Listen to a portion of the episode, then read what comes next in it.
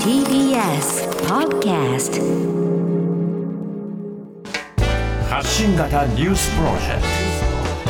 ト。荻上チキ。セッション。発信型ニュースプロジェクト荻上チキセッション。荻上チキと。南部ひろみが生放送でお送りしています。ここからは特集メインセッション。今日のテーマはこちらです。メインセッション。探求モード軍事クーデターから2年ミャンマーは今どうなっているのか。アン・サン・スー・チー氏が率いる NLD 国民民主連盟が前年の総選挙で勝利し新しい議会が招集されるはずだった2021年2月1日突如としてミャンマー国軍がクーデターを起こしアン・サン・スー・チー氏ら与党関係者が一斉に拘束されました。これに抵抗した市民は反対デモなどで立ち上がりましたがミン・アウン・フライン国軍司令官率いる国軍は市民を徹底的に弾圧。人権団体政治犯支援協会によりますとこれまでにおよそ2900人が死亡1万7000人以上が拘束されているということです。ミャンマーでは今も国軍と民主派勢力の衝突が続いているほか経済や雇用も混乱しており収束のめどは立っていません。ロシア軍によるウクライナ侵攻は大きく取り上げられる一方忘れられた危機などと言われるミャンマー情勢。クーデターから2年。ミャンマーは今どうなっているのか現地の政治や経済に詳しい専門家に伺います。ではゲストご紹介します。京都大学東南アジア地域研究研究所准教授の中西義弘さんです。よろしくお願いいたします。よろしくお願いいたします。お願いします。中西さんのご専門は東南アジア研究ミャンマー政治研究などです、えー著書に岩波新書ミャンマー現代史中高新書ロヒンギャ危機民族浄化の真相などがあります。はいでは改めてなんですがこの国軍がクーデターを起こしたその経緯教えてください。はい、あの先ほど南部さんからも説明がありましたように、2020年にの11月に選挙がありまして、はい。でその選挙直後ですね、その選挙自体はアウン・サン・スー・チーを議長とする NLD という、まあ、民主化勢力が勝ったんですが、うん。まあ、直後から、えーその選挙は不正だったと、野党や、まあ、軍から、まあ、声が上がりまして、はい。で、その議会の初めての招集の日が2月の1日だったんですね、21年の。で、不正選挙で選ばれた議員が招集されると。いうことに、えーがこう非常事態に当たるんだという解釈で、軍は、まあ、憲法の非常事態宣言の条項に従って、えークーデターを起こしたというか、まあ、彼らはクーデターと認めて、今に至るまで認めていませんが、まあ、うん権限を掌握したと、最高司令官が国国家の3権を掌握したということになります。うんこれあの選挙は不正だったと国軍国軍側が訴えているわけですがその具体的な証拠というのはこれまでに出されているんでしょうか？えー十分な証拠は出されていないと思います。彼ら自身があの例えばですね、有権者名簿に不備があったと。例えば、あのえー選挙権18歳なんですが、18歳よりも下の人たちがいたと。あるいは、えーもう亡くなった方の名前が入ってましたと。で、その選挙をあの有権者名簿の不備がですね、もう1000万近くに、え有権者全体のまあ4分の1近くに上るんだみたいなことをこう言ってですね、まあ、それらしいことは言っているんですけども、はいただ、例えばそれは二重二重投票に使われるっていうわけですね。要するにええ NLD の人たちが2票獲得するために、本来はいない有権者の名前を有権者名簿に入れたんだっていう、そういう説明の仕方だったんですけども、んえー実際にはですね、選挙の投票の場では、こう指にインクをつけたりですね、はい。で、えーあの一回つけるとそれしばらく取れないんですね。うんうん。だから、あの二重投票ができないように、まあ、このリンクっていうのは実は日本政府が支援したんですけども、はい。そういう形で、いろんな形でですね二重投票防止のお策を講じているんですが、そういうのをまあほぼ無視して、ですね、まあ、いろんなこう状況証拠だけで、えー選挙違反だと言って、で最終的にはクーデター後に選挙管理委員会を丸ごと入れ替えてですね、人を入れ替えて、で、選挙は無効だったという、うまあ、結論を出させたというのが実際のところですね。うんもうそれに対してあの市民らも抗議をしたりしているわけですがあのその間、えーまず拘束された NLD のその関係者とりわけアウン・サン・スー・チー氏らの状況というのはいかがでしょうか？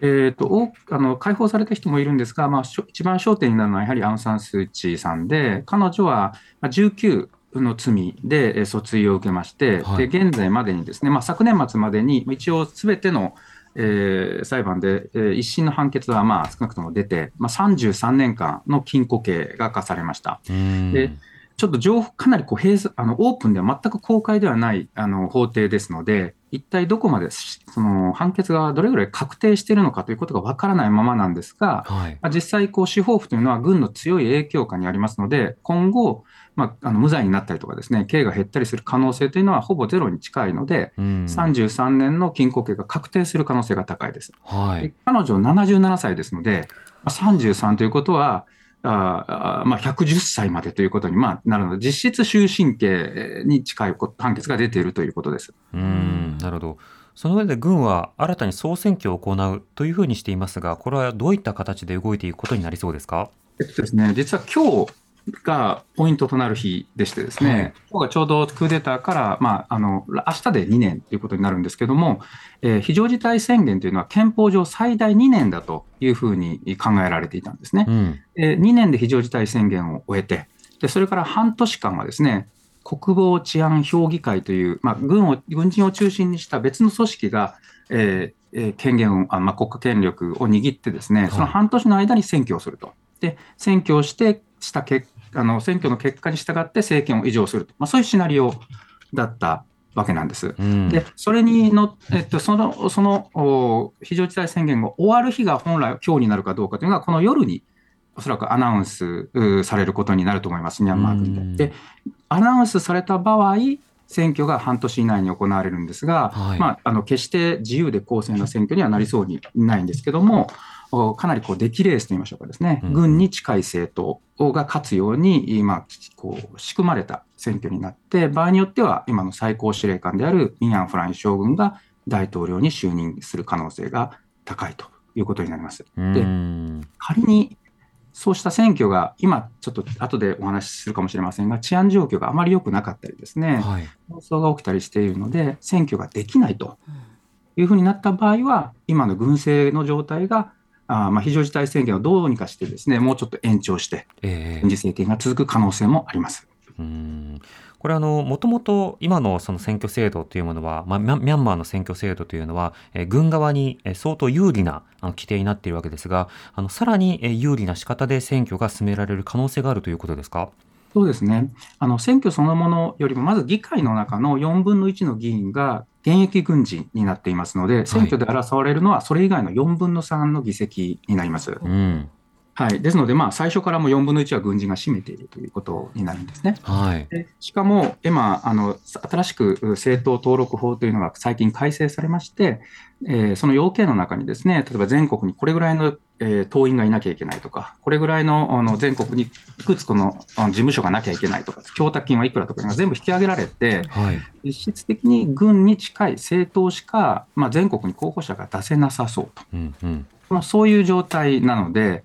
あのまあ、制度、どんなで選挙勝った後も軍が有利ですし、選挙自体も軍に近い政党が有利な仕組みになっていますうんなるほど。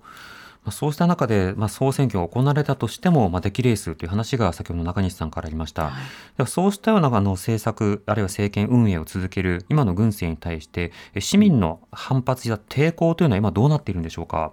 えー、とクーデター当初ですね、まあ、クーデターというのは世界で、まあ、年間あのいくつかは起きるものなんですけども、ミャンマーが若干得意だったのは、クーデター後にばっとこう抵抗が広がって、まあ、皆さんも覚えてらっしゃる方いるかもしれませんが、まあ、通りを埋め尽くしたりですね、うん、公務員がボイコットし、仕事をボイコットしたりとか、相当広がったんですね。でそれに対してさらに軍があ実弾発砲して弾圧に入弾圧をしたというのもまた衝撃を与えて話題になったわけですが、はいえー、その後ですね、えーまあ、アウン・サン・スー・チーがいた頃の民主化運動というのは基本的に非暴力主義だったんですが、うん、そこから離れて、えー、暴力的に暴力を使ってでも、えー、軍と戦うと、まあ、あくまで自衛のための戦いだと彼らは言っていますけども、はい、暴力闘争に舵を切った若者たちや一部の元 NLD の関係者が多くいます。ですので、一部の地域ではえー軍との武装衝突、武力衝突が起きている状態ですね。うん、なるほど。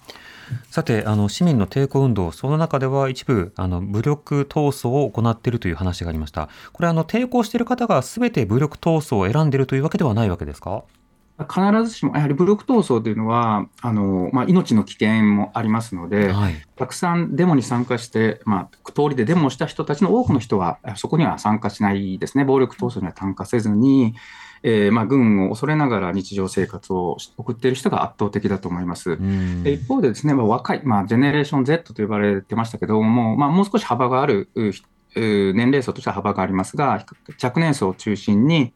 えーですね、こう都市部というのは軍が強いですので、農村部の方に移動して、あるいは国境地帯に昔から少数民族の武装勢力がいるので、はい。その武装勢力の下で軍事トレーニングを受けたり、武器の供与を受けたりして、武装闘争に入っている人たちというのがいます。正確な人数は分かっていませんが、まあ、1万人、2万人というレベルで、規模でいるというふうに、まあ、関係者は言っていますね。うん、なるほど。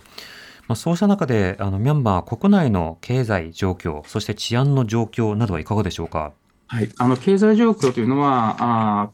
クーデターが起きた2021年はですね、マイナス18%の成長率という非常にこう悪かったわけです。はい。でえーそれと比較するとですね、まあ、つい最近も国際金融機関の、おまあ、統計、推計が発表されましたが、まあ、大体3%ぐらいの成長だと見込まれていて、うん。一旦下がったとの3%なので、決して高くはないんですが、はい。まあ一時のまあ混乱は、えー収まりつつあるというふうに言っていいと思うんですね。うん。はい、でただ、まあ分野によって違ってですね、はい。えーまあえー輸出企業、輸出をする企業というのは比較的堅調ですね、これ、日本企業もたくさんあると思います。でうん。一方で、ミャンマー国内で、えー仕事あのビジネスをしている人たちというのは、えー外貨、ドルとか輸入に非常に制限がかかったりとかですね、あってまあ、もちろん購買力も落ちているので、はい。えー随分苦戦しているようですね。はいうん。またその例えば外資などがミャンマーなどで工場を作ったりとか、あるいは出店するといったときに、非常にこうリスクが、国としてのリスクがあるということで躊躇しそうですが、そこはいかがでしょうか？全くそうおっしゃる通りで、あの新規の投資というのは、まあ、相当減っています。うん。なので今、えーいる、もうすでに投資をしていた企業は、あー一部はあー、まあ、うまくいってなかったり、うまくいってたり、まあ、あるんですけども、新しくこの国に投資しようとする企業はやはり少ないですね。うん。制度もあ政治も安定しませんし、経済政策も安定しませんし、はいあのグローバル企業になるとですね、えー評価リスク、レピュテーションリスクと呼ばれたりしますが、うんうんミャンマーに投資していること自体で、え企業のブランドに傷がついてしまうんじゃないかとか、不買運動を起こされるんじゃないかとか、人権団体に批判されるんじゃないか、そういうリスクもあってですね、えー投資をためらっている企業もあります。うんまあ、実際、あの、格好付きの民主化に動き出したタイミングなどにおいては、そのミャンマーはこれから開放していく。だからその、まあ、例えば観光であるとか、まあ、そして企業の誘致であるとか、まあ、そうしたことを促して経済成長率なものが伸びていた時期などもあったと思うんですが、そこで軍事クーデターがあってということですと、本当に大きくもう盤面が変わったと見ていいんでしょうか？完全に変わったと思いますね。もうなかなかもう元には戻らない状態になっていると思います。うん好調だった時期はまあ6%を超えるような平均の成長率があったんですが、はい。今はまあ予想では3%前後、まあ、半分ぐらいになっているわけですね。で、投資が見込めないので、えー成長というのは、あのこうなんて目覚ましい成長、東南アジアの各国は非常にこう高い成長率を記録しているんですが、まあ同じようなことはミャンマーでは起きないというふうに、しばらくは起きなさそうです。うーん、なるほど。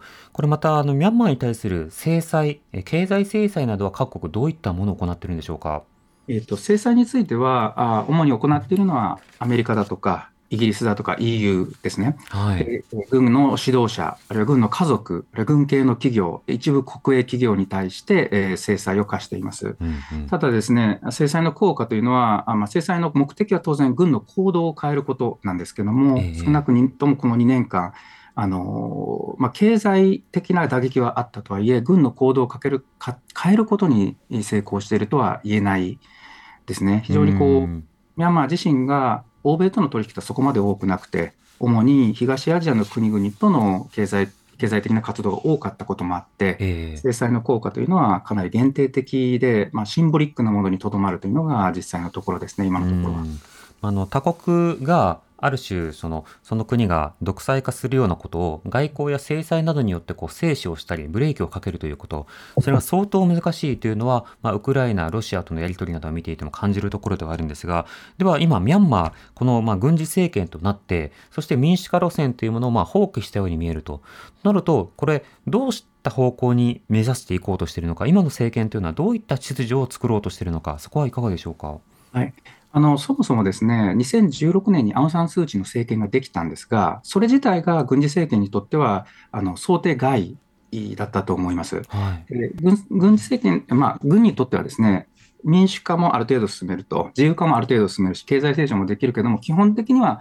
軍事軍のこう、まあ、手のひらの上で管理できる範囲内での、まあ、自由化だったり、経済成長だったり、そういうところを目指していたわけですね。うん、それがスー・チー政権ができて、えー、軍の利権も含めてこういろいろ削り始めて、本当の民主化を目指してしまって、そこで大きなこう対立になってしまったことが、今回のクーデあの2年前のクーデターのまあ遠因なんですよ。えー、ですから、今目指して、軍が目指しているのは、まあ、アウン・サン・スー・チー含めて、あのまあ、あの本当こうも、もっと民主化を進めようと、軍の政治関与をなくそうという勢力を排除した上で、軍とうまくやっていける文民の政府を作るっていうのが今目指しているところですね。うんそれはあの民主主義とはまた別の仕方でのミャンマー秩序というものを構想しているということですか？そうですね、彼らの言葉を使うと、規律ある民主主義という言い方をするんですけども、はい、まあ、この考え方自身はもう1948年の独立以来あるといえばあるんですけども、非常にこう、えー、まあ、経済の格差だとか、あるいは民族問題が非常に激しいところですので、民族問題だとか、武装勢力がまあ各地にいる状態で、ですね民主主義というのはミャンマーではまだ早いと、機能しないと。はい、なので、規律を大事にする。その上で民主、その上、前提での民主主義っていうのが昔からの軍の考え方で、まあ、それを実践しようとしているわけですね。はい、なるほど。ただし、その民主というならば、あの国民主権でなくてはいけないわけですけれども、その主権を相当程度制限した上で軍がコントロールするということになると、これはあの古典的な中央集権、あの軍事独裁などと異なるものなんでしょうか、同じなんでしょうか？まあ、ほぼ同じだと言っていいと思います。あの今現代ですね、さすがにかつてのように露骨な軍事政権といいましょうか、選挙もあまりしない、憲法もちゃんとないみたいな軍事政権がなかなかなくて、憲法があって、議会は少なくともその形だけはあるっていうのが、まあ、当然あの求められているところですので、そこは作りたいということなんですね。はい、なので、まあ、若干こう、公正でも平等でもない選挙をやって、議会を作って、そこに政権移譲して、で、括弧付きの文民の人たち、元軍人関係者、軍関係者が統治すると、まあ、そういう仕組みを作りたいんだと思います。うん民主主義を偽装した独裁国家ということになっていくわけですか？そうですね、まあ、もっとうまく偽装するなら、あの偽装と言えるのかもしれませんが、正直、えー、うまく偽装できていないので、偽装ですらないんですけども、少なくとも建前というか、立て付け、形式的にはその要件を揃えようとしているということです。うん。なのであのこの今のその軍事政権というのはあのかつて括弧付きの民主化というものを解放していこうじゃないかという動き出した時はもっとコントロールできるはずだったというふうに考えていたわけですか？そうですね。まず議会の4分の1のあの議員が軍事関係軍人関係者ということですので、はい、残りの4分の3の議席を選挙で争ってですねもし過半数を取ろうとすれば、3分の2勝たなきゃいけないわけですね、選挙で。はい、でそれってものすごい大勝ちなわけです。うん、ですから普通はまあなかなかそこまではいかないだろうというふうに、まあ、軍の最初こう制度を作った時にはそういう想定があったと思うんですが、まあ、その予想をはるかに超えてアウン・サン・スー・チーの政党が2015年の選挙で勝って政権移譲があったと。うん、でそこでも軍の介入というのは非常に心配されたんですね、2016年に政権移譲の時に。でもその時は例えば海外の関係者がです、ね、まあ、要人がミャンマー訪問して軍関係者と会ってですね、はい、ちゃんと平和的に政権移譲するようにみたいな、まあ、そういうこう国内外からの、まあ、プレッシャーというわけではないですが、まあ、軍人に現地を取ると、軍の最高司令官に現地を取るみたいな、ちゃんと平和的に政権移譲してくださいということを約束させる動きがあったんですね。うん残念ながら2021年の時はですね、まあ、そういう動きをしたい人たちもいたかもしれませんが、コロナで新型コロナ禍でもう出入りもまともにできない状態で、海外からの、まあ、そういうこう、まあ、働きかけというのもかなり制限されていたというのも一つの背景です。うんある種外からの声エンパワーメントというか応援というのがしにくかったという場面もありました。ではあの規律ある民主主義なるものを構想しているミャンマー国軍ですが、はい、この国軍の論理というのは何によって動かされているのか、うん、例えば民主主義で解放されてなおかついろいろな国から要人が来てで軍のトップなどだってなおかつ市民生活が向上していくっていう様子もこう見たはずですし、うん、あの観光であるとか外交に一時期は力を入れていたようにも見えるわけですね。そうしたような盤面をこう揺り戻すような軍のパワー軍の思想というのは一体どういったものなんでしょうか？あの思想としてはですね、まあ、まず1948年にこの国独立したんですが、はい、それから現在に至るまで一度として全土を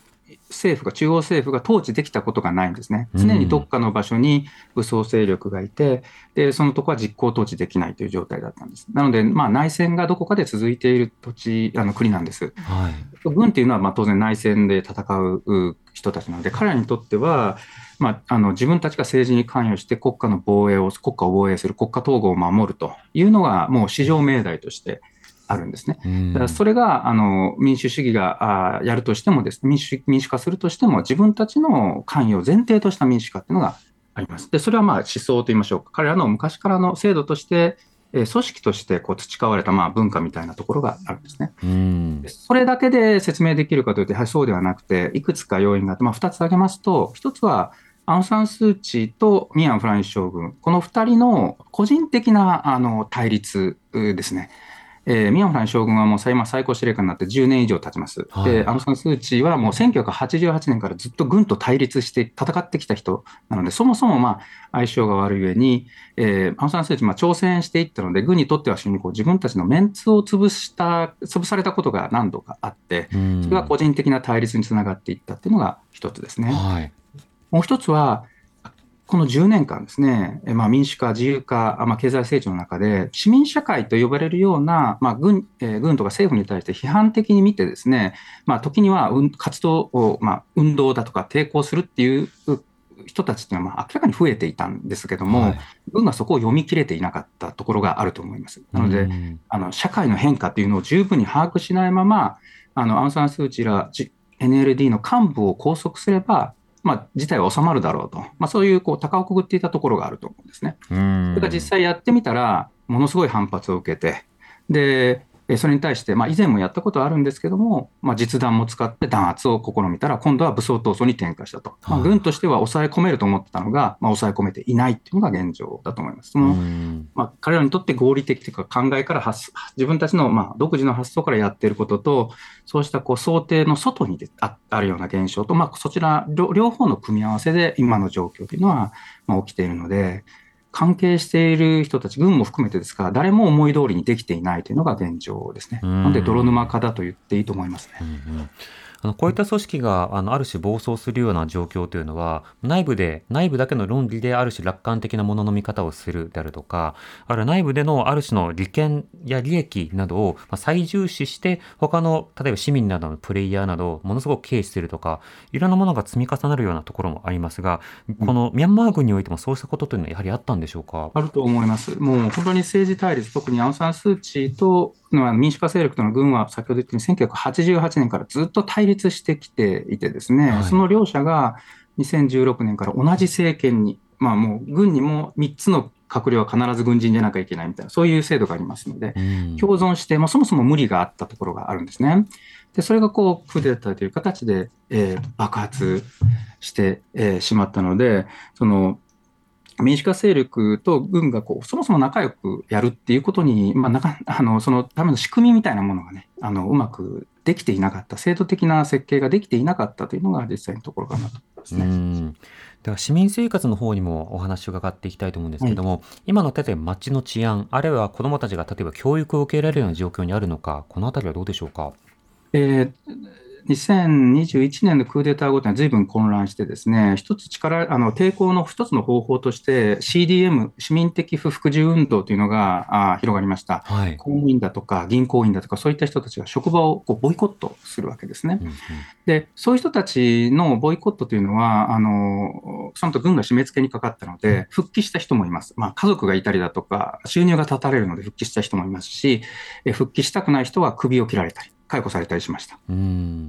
で、えー、その後、まあ、いなくなった人たちを補うために、まあ、定員を埋めるわけですね。で、はい私の知っている教育関係者だと、まあ、4割ぐらい、小中高大4割ぐらいの教員を辞めたんじゃないかと言ってる人もいましたけど、正確な数字は分かりません。で、それを埋め合わせたんですけども、当然、こう、じすぐにそんな埋められるわけなくて、はい非常勤で引退された方を呼び戻してきたりとか、短いトレーニング期間でも教員にしたりとか、まあ、そういう形なんですね。うんで、それが医者も、医医療で教育は、もう本当に、えーそういうこう、こう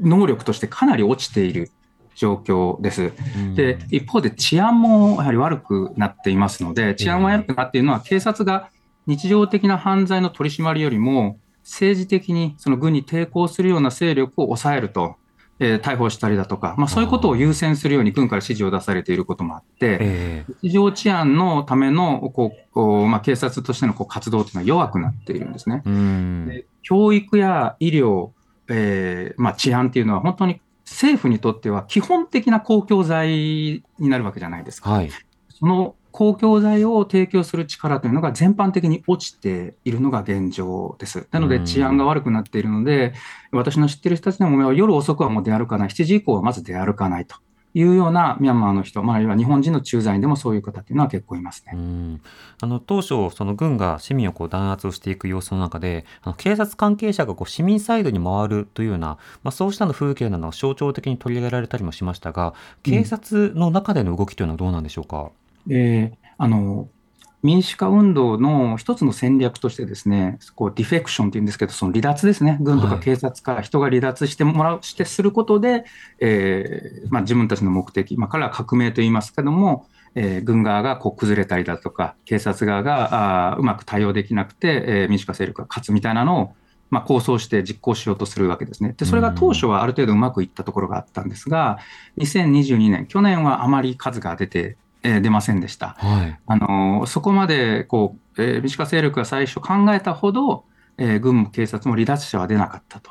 いうことですね。でうん、ポイントとしてよく言われるのは、部隊丸ごと離脱した場合っていうのは総崩れになり傾向にあると言われるんですけども、はい。基本的には個人個人、あの例えば私の知ってる事例だと、親戚の村が、親戚が住んでる村が軍によって焼かれたと。うんうん。でそれに抵抗するために離脱したってまあ、個人的な動機の人はいるんですけども、はい部隊レベルではまだ起きてません。うーんなるほど。ま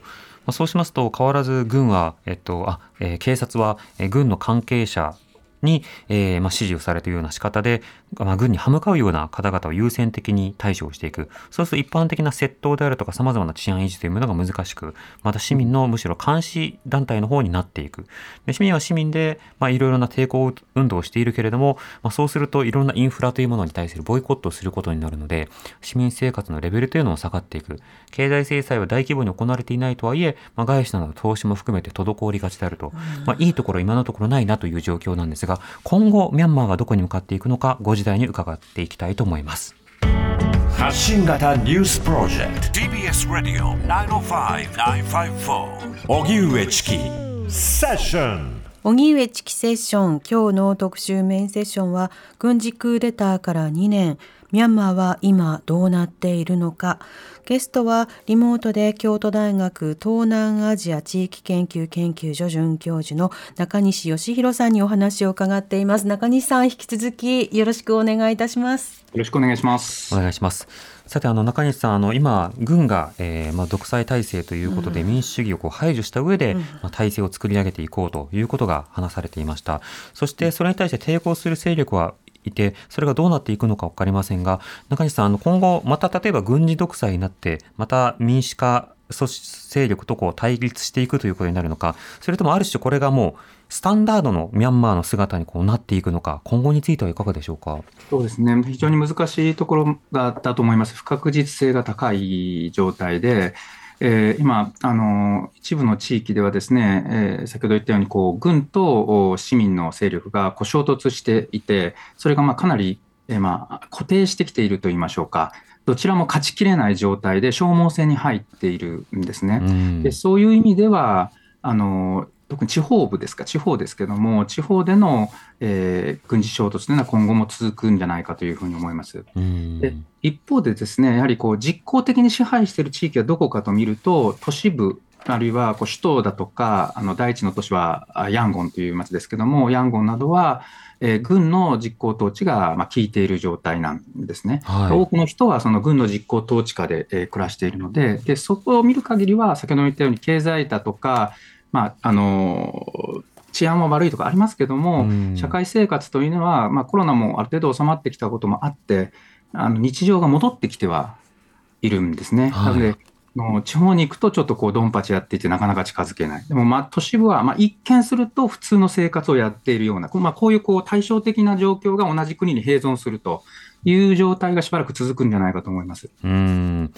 あのそれに対してこの新政権というものを国際社会が認めていくことになるのかこれはどうなんでしょうか？そうですね、まあ、まず選挙が本当にできるのかというところはあのあるんですけども、仮にできたとして、選挙が、あのの結果、新しい政権ができたとしても、自由主義権、まあ、日本も含めてですが、まあ、自由主義権の国々というのはおそらく認めないでしょう。うんで例えば日本政府も、おまあ、以前から、まあ、いくつかあの要請を出しているわけですけども、その要請、例えば、えー最初に出していたのは、暴力の停止や拘束者の解放、あるいは民主制の復帰みたいなのを出していたわけですが、はい。まあ、どれ一つとして、えーまあ、実現していないですので、うん。えー新政権ができても、まあ、認めないと思います。うんうん。で一方でですね、あの近隣諸国ですね、例えば5つの国にミャンマーはあの国境を接してるんですけども、はい。タイとラオスと中国とインドとバングラデシュ、この5つの国なんですが、まあ、そうした国々にとってはですね、まあ、民主主義だとか人権は大事かもしれないけども、それよりもミャンマーという国がもっとこう崩れていって、